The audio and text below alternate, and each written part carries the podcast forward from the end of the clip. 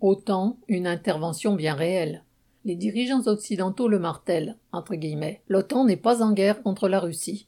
Ils multiplient les précautions pour éviter une guerre frontale avec celle-ci, après avoir soutenu les Ukrainiens les plus nationalistes et tout en livrant massivement des armes à l'Ukraine. Depuis 2014, les États-Unis ont alloué quelques 2,7 milliards de dollars d'aide à l'armée ukrainienne.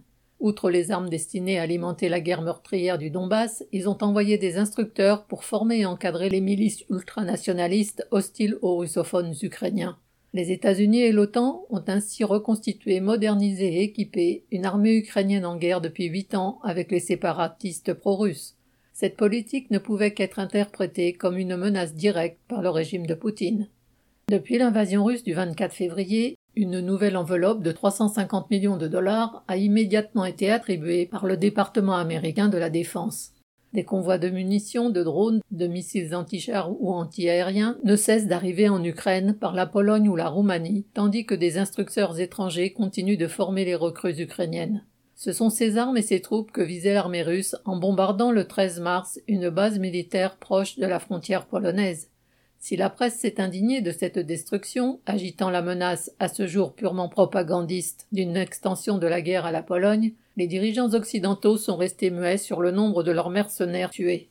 En effet, ces dirigeants, dont toute la politique depuis au moins dix ans a consisté à provoquer Poutine par Ukraine interposée, ne veulent pas être entraînés dans une guerre frontale face à la Russie.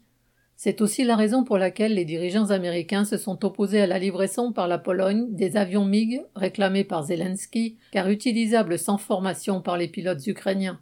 Les Ukrainiens poussés dans une arène sanglante sont ainsi utilisés par les dirigeants occidentaux. Quand ils les encouragent à se battre, saluent leur courage et les montrent en exemple, ils tentent aussi de préparer leur propre peuple à faire un jour la guerre. La prudence des dirigeants américains ne tient pas à un sens des responsabilités qui leur commanderait de tout faire pour éviter une nouvelle guerre mondiale ou une guerre nucléaire. De Hiroshima à Bagdad, du Vietnam à l'Afghanistan, ils ont montré maintes fois dans un passé lointain ou récent leur mépris des populations et leur irresponsabilité quant à l'usage d'armes de destruction massive.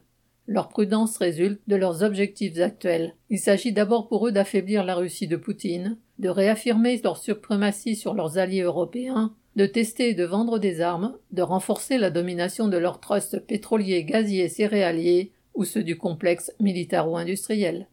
Pourtant, si la prochaine guerre mondiale n'est pas enclenchée, elle est inscrite dans les gènes du capitalisme. Sur le terrain militaire, comme sur celui de l'embrigadement moral des populations, la guerre en Ukraine sert déjà de répétition générale. Xavier Lachaud.